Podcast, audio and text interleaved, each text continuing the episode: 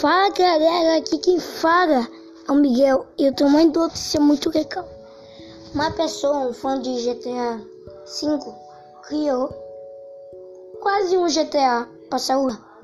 É tipo, o nome desse GTA é GTA V, não, GTA V Mobile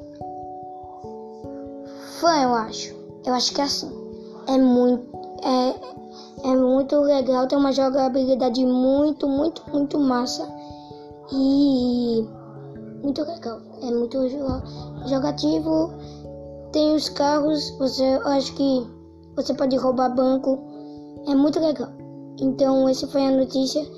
E vai ter mais notícia, só que depois de quando descobrir mais jogos.